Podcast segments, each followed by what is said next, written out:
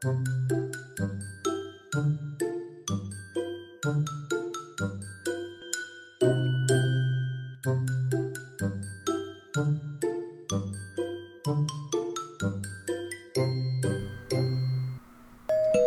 白哥们集合喽！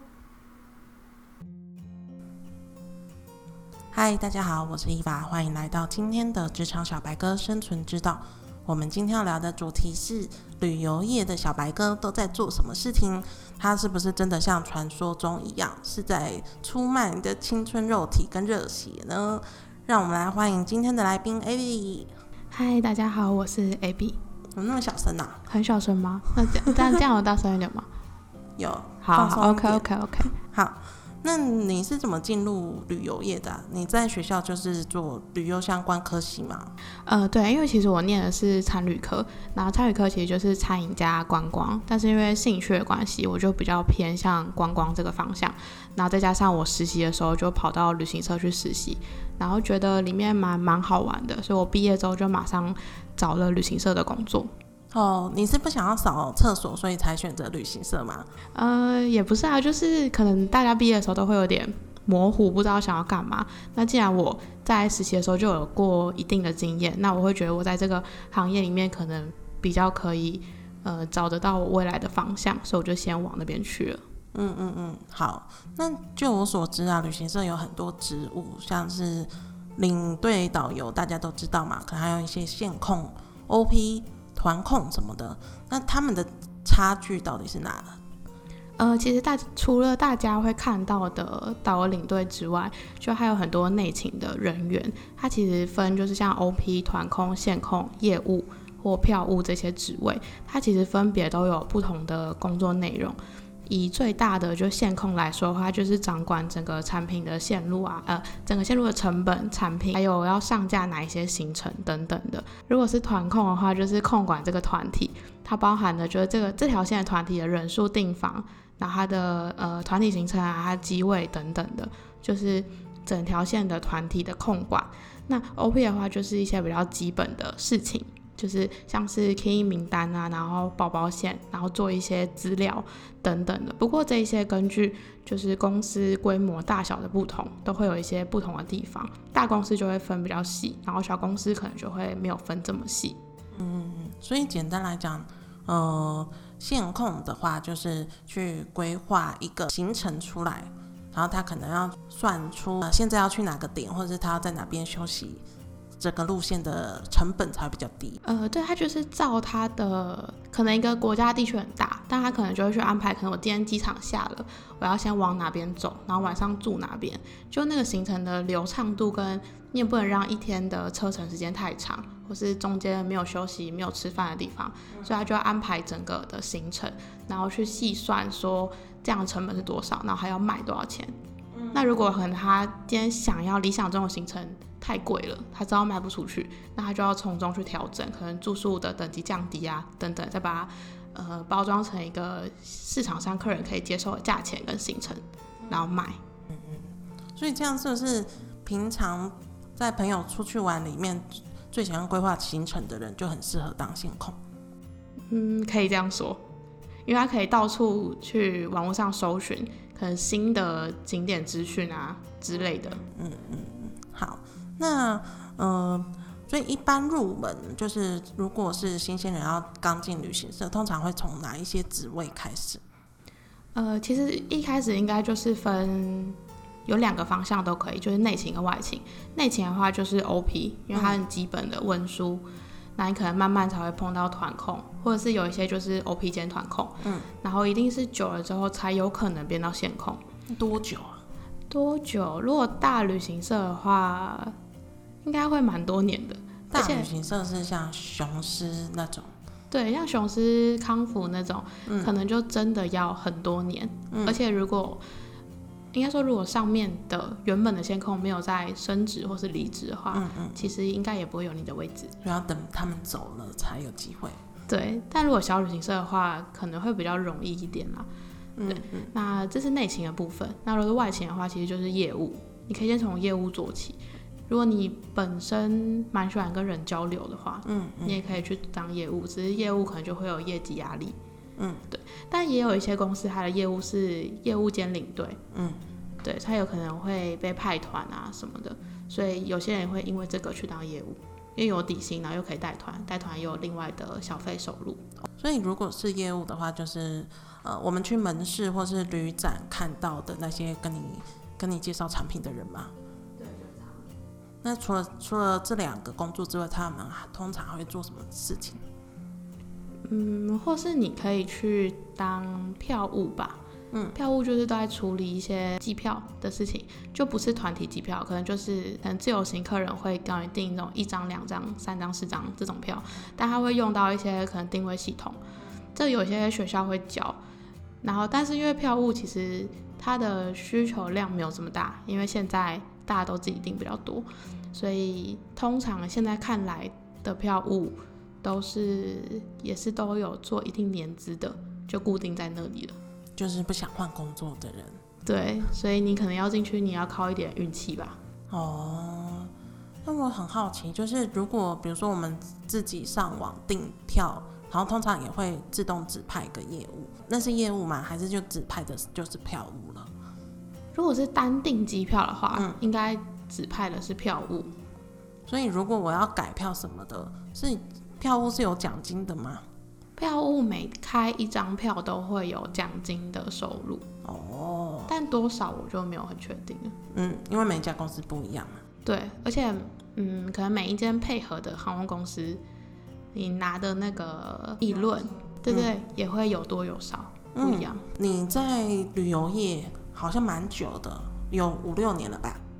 大概快五年的时间。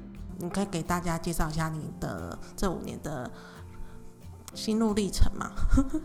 嗯，其实我因为我实习的时候就在旅行社，但但实习就是做，也可以说做一些杂事啦，就行政助理，这是好听的职称，但就是杂事，就是嗯，也是帮忙客人打打资料啊，然后帮业务可能送个包裹这种很杂的事情。但因为在实习的时候学了定位系统。跟一些就基本要会的事情，所以后来我毕业之后到大公司去，也是从基本的 OP 做，那就是从批名单开始。但因为那间公司它是 OP 兼团控，所以你到后面的时候也有碰到呃处理机位的部分，然后可能再加上因为我后来待的大公司，它是我分配到一条线，它是做包机。所以等于那条线其实就我一个人，就我我一个人是 OP 兼团控，那我上面就是线控了，对，所以我能碰的事情就会比较多。然后做了一段时间之后，因为大公司的呃职应该说他的工作分配比较明确，所以我就是固定做那些事情，那我就会觉得有一点没有挑战性，对于是我又换了一个工作，我就换到另外一间比较小间的旅行社，那。他那件比较特别的是，他除了做就一般会接客人，就一般旅行社会做事情之外，还比较特别就是有一个称呼叫做 local 的部分，它就是当地旅行社，就是可能你你现在从台湾参加的团，像是雄狮这种，你参加团之后，其实他们到当地都是在呃给另外一个旅行社来接你们，对我是做那个部分。然后假设就是负责到当地的吃喝玩乐啊、行程等等的。所以你们那个小公司做的就是在那个地方的登记的旅行社。对对对，在那边开了一间当地合法的旅行社。对，好。那你在那个小的旅行社里面做了什么事情？呃，其实我一开始是对同业，就是。我是接可能是各大旅行社丢过来的团，就当地帮他们处理当地行程的部分。然后后来因为是小公司嘛，所以其实基本的就是 OP 啊，或者是团控、线控的部分都有碰到。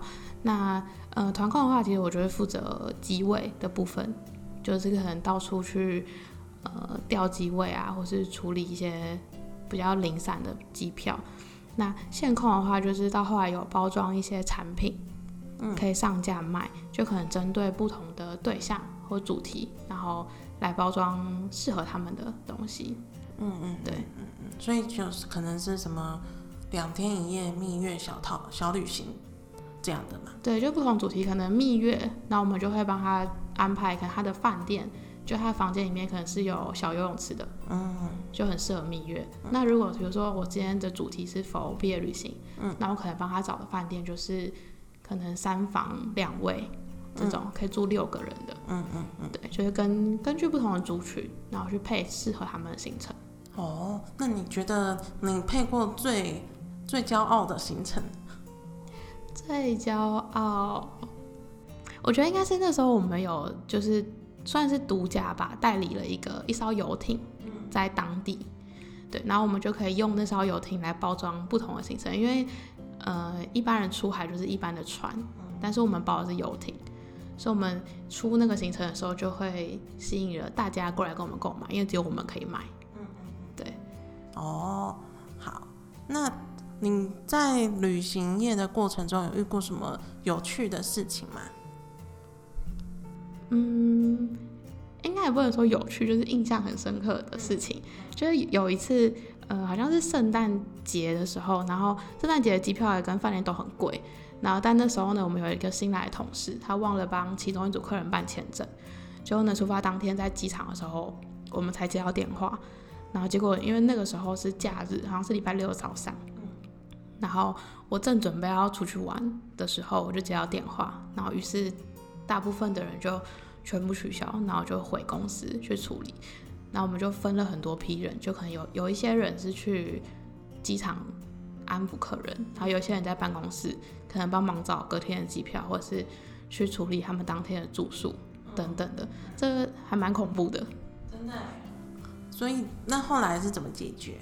后来当然是赔钱，就是除了客人隔天的机票我们帮他付之外，他可能当天的住宿钱，或是甚至他没有玩到的行程，他呃当地没有住到的饭店，全部都要退给他。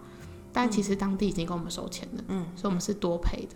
真的，所以那像处理那种台风天临时取消的，你们也会觉得麻烦吧？一定会啊，因为台风最麻烦了，因为你可能台湾有台风，嗯，但是到当地搞不好有些饭店是不认的，因为他那里没有台风，嗯嗯，但对台湾客人来说，我就是飞不出去啊，我是就是有台风啊，那可能我们就必须要去中间协调，如果真的协调到不行，我们可能要认赔，嗯，对，然后或者是当地有台风，啊，有一个比较麻烦是有一次当地有台风，但台湾没有台风，然后台湾的飞机是正常起飞的，所以客人只能去了，但是下了当地之后，他其实没有办法到他住宿的饭店，为什么？因为因为那时候是长滩岛，它中间要坐船，嗯。然后因为台风的关系，那个码头关闭了，嗯嗯嗯但是当地的饭店就会觉得，他不管你的嗯班机时间什么的，你飞机就是有飞，我不管你码头有没有关，是哦，因为机场到码头啊，大概还要两个小时，嗯。但但是他就会觉得你飞机落地的时间就是在码头关之前啊，嗯所以客人其实到了当地之后，他是过不去长滩岛，他只能待在可能我们其他帮他找临时的住宿，但他实际上又没有住到长滩岛上的饭店，嗯，他又会要求要退费，嗯但饭店又不退我们，真的耶。对，这就有点麻烦。嗯所以这样子，旅行业的压力是不是很大？我觉得压力蛮大的，因为它是有点像二十四小时，因为你不见得你休假的时候，或是你睡觉的时候，你的客人没有在国外。嗯嗯对，就我们有一阵子的飞机时间都是凌晨，嗯，所以我们那时候我觉得晚上睡觉压力都蛮大的，很怕接到电话。我觉得那个心理压力很大，嗯就很长。我们梦到很常会半夜吓醒，然后是梦到我可能忘记帮客人办签证，嗯，或者是我机票帮他开错名字，嗯或是梦到我电话响了，其实没有响。懂了吗。对，这样蛮可怕的。你是因为这样子，所以才决定要远离，决定要转行吗？呃，也不是，就这一面虽然很辛苦，但我觉得它也有很有趣跟很值得人家留下来继续做的那一面。因为你看到，应该说你做的工作其实是服务业，但是如果你看到你可能因为你，然后让这一组可能蜜月的客人他得到一个很好的蜜月的回忆，或是去帮客人在那边求婚等等的，你会觉得其实这个回馈是蛮感动的。对但也是刚好因为今年疫情的关系，所以我才会就离职了这样子。嗯好，所以你是因为疫情才离职？那你现在在做什么工作啊？呃，我现在在一间系统开发商，这么跳？对，就其实也是有一点刚刚好，因为其实离开之后，我找工作其实也有点没有方向，因为前面可能太多年都在旅游业里面，那那时候离开的时候是疫情最严重的时候，所以其实也有很多企业是不开职缺的，嗯嗯然后你也不知道你要找什么方向，对，那只是刚好就有认识的人帮忙介绍，所以才有办法，就才刚好找到了现在这个工作。我觉得应该是前面那一些经验累积，因为前面旅行社做的事情算是蛮多又蛮广的，所以可能嗯，不见得你你今天做的事情就是否这个工作，我觉得这会有一些关联。可能前面你在包装行程，或是你在做一些成本计算的时候，你也没有想过你有一天会用到。嗯，对，可能在现在这工作，你有时候要报给客人报价什么的，其实这都是有一点关联的。对，或者是前面在旅行社接触到客人，接触到很多同业的人，你要跟他们呃交谈，跟他们有时候要跟他们 social 一下，有时候只是表面的，对。但我觉得这个其实，在现在的公司，如果你对到客户，或是对到一些呃你要配合的厂商等等，这都会用到。如果你是在大公司待很久的人，是不是就没有办法去有这么多的延伸？我觉得是诶，因为大公司的每一个职位的工作分配都比较明确，嗯，所以你可能不会碰触到太多方向的事情，你可能做的事情都会蛮一样的，然后重复重复这样子，你可能就比较没办法。所以如果是如果你是一个比较喜欢挑战、比较喜欢接触不同事情的人，嗯，其实我觉得可以先去大公司把呃基本的底打好。就你会知道一些基础的作业模式等等的，那你后来衍生到小公司的时候，你就比较可以灵活的去运用这些东西。可以举例吗？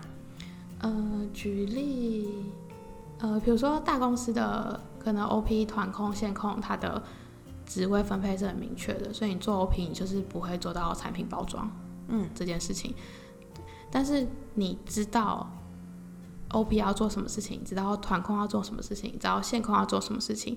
如果你到小公司的时候，如果今天他是给你 OP 兼团控的话，你就会比较知道你的先后顺序。可能你要先拿到什么东西，你才有办法做到什么。比如说你没有拿到客人的护照，你就没有办法帮他开票。在大公司比较能够知道一些一些职务的流程，或者是一些一些工作的最好的 SOP 是什么。然后你到小公司的时候，就会变成假设你身兼多职，你就算身兼多职，你还是会知道应该要先做什么事情。呃，对，因为大公司的教育训练也会比较完整吧，我觉得。但因为小公司它本来人数可能就没有这么多，然后每个人手上也有他固定的事情要忙，所以他可能也没有这么多时间教你基本的基本功。那如果你有了一定的基本功之后，你在进去工作的话，你只要人家稍微讲一下，你就会知道可以干嘛了，要干嘛，嗯，这样子。懂。好，所以你会建议大家，如果是刚毕业的话，先去大公司。那你会觉得大公司要待多久？我觉得其实有点看人，就是当然第一个是看你有没有兴趣要继续留着，嗯，然后或者是如果你就是一个安安稳稳的。做一份工作做到退休的人，你也不想要动太多脑去做别的事，我觉得那你待这其实也没关系。但如果你想要尝试不同的事情的话，我觉得你就待到你觉得你这个职位没办法再往上爬了，你该学都学完了，就可以差不多走了。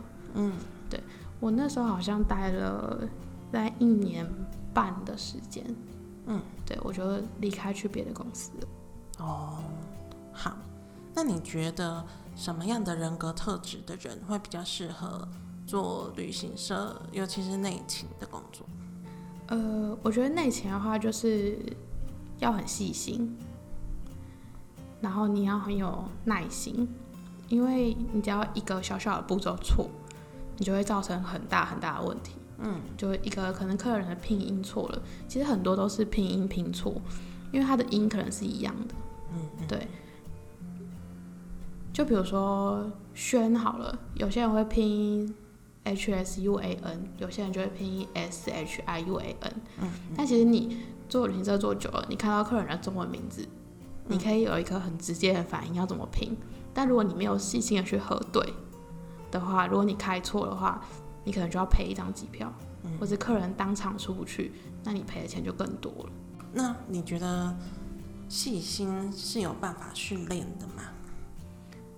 我觉得可以诶，但你要有耐心，让自己一直重复的核对一件事情。就是如果你本来细心没有这么没有这么细心，那你很有耐心的去核对你每一个拼音有没有错，每一个步骤有没有错，那你就可以避免掉你不够细心这件事。嗯嗯，对。但当然有时候有一些可能坐不住办公室的人，他喜欢走动啊，或者是他喜欢跟人家讲话，嗯，你可能也比较没办法做内勤。因为内心很长，就是一天下来，你可能讲不到几句话，因为你要做的事情太多了，然后都是文书类的事情。嗯嗯，对。那会不会很常加班呢？还是一定会加？过年过节会了。嗯，就是圣诞节、跨年、过年、寒暑假这种比较容易，因为是旅游的旺季。嗯，对，或者是有一些线路。就是专门可能就一年，可能就某几个月才有团，这种你在那几个月就会非常忙，嗯嗯，对，但是其他个月就不会这么忙了，嗯，哎，那这样子旅游业的过年是不是也是，比如说旅游业的过年会不会是要等大家都放完假之后才能放假？呃，其实没有，因为旅行社的那个休假就是照日历走，见红就休。但就变成你的事情都要提早做完哦。但是如果临时有事，也只能回公司处理。对，所以在放假前，如果你想要好好放假，你就要好好的仔细核对每个步骤没有错。因为你的经验的话，是你是旅游相关的科系嘛？那如果没有相关科系的经验的话，他要怎么进来，或者是他会不会就不比较难进来？其实我觉得好像没有太大的门槛限定你要是什么科系的人，对，但可能就是一些比较专业的东西，可能导游领队，嗯，这部分他就必须要考执照嘛，嗯，对。那当然你不是相关科系的人也没问题，你只要有去念书，你考得过，然后培训之后拿到证照，你就可以带团，嗯，对。其实他没有太多科系上的限，只是有。你念相关科系的话，可能你上手的会比较快。嗯嗯嗯，懂。好，那最后就是想要问你，有没有什么想要给新鲜人的一些建议，或者叫大家不要来旅旅游业之类的？其实我不会这样讲，就是现在，因为现在疫情的关系，就是现在蛮严重的，所以其实很很多以前认识的。同业或是朋友都已经离开了，那再会去问他们会不会再回来，其实大家的答案都不太一定。对，当然现在不是一个进旅游业的好时机，但是我觉得它虽然有一部分是蛮辛苦的，但还有另外一面，我也觉得还蛮有趣跟蛮好玩的。你可以在里面找到一些呃属于你自己的成就感。或者是你可以比别人，但是做比较久啊，你可以比别人更了解世界上每一个国家好玩好吃的，我觉得这也是一个蛮好的方面。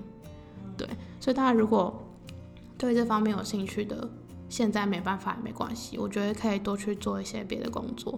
那如果之后回福州想要去旅游业的话，我觉得也蛮支持的。你刚刚说。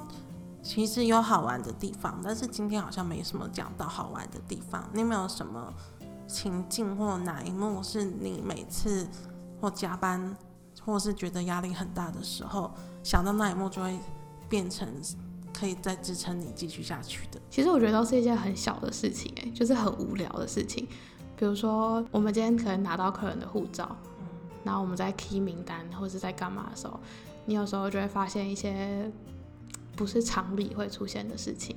可能今天有一个，你以为他是爸爸带女儿，但你发现他们姓氏不同，那你就知道哦，好，我知道了。对，或者是有一些就会特别交代，就说如果有人打电话来问我有没有出国，要说没有这个人，哦，那我们就懂了。就不讲白，但我们知道，就很多这种小事。然后或者是你跟当地的一些嗯活动饭店业者去接洽一些事情，但你到最后你们变成朋友，我觉得多一个国外的朋友也不错，就他们会来台湾找你玩，或是你去的时候他们会招待你，就带你出去玩，我觉得这也蛮棒的。哦，那会不会有很多同业价可以用？会啊，对，一定会，但是也是要看状况啦，因为现在。网络太多了，有时候如果优惠的话，不见得我同学价会比较便宜，对，但是很多地方都用得上啊。我们今天就到这边，谢谢大家，拜拜，拜拜。谢谢大家收听今天的节目，希望你们会喜欢。如果您有更多心得想分享给我们，欢迎到 Facebook 搜寻“职场小白哥”的生存之道，找到我们的粉丝团私讯给我们就可以喽。如果喜欢这个频道，也请帮我加到你的最爱清单。我们每周二晚上七点准时上线，下周再见喽，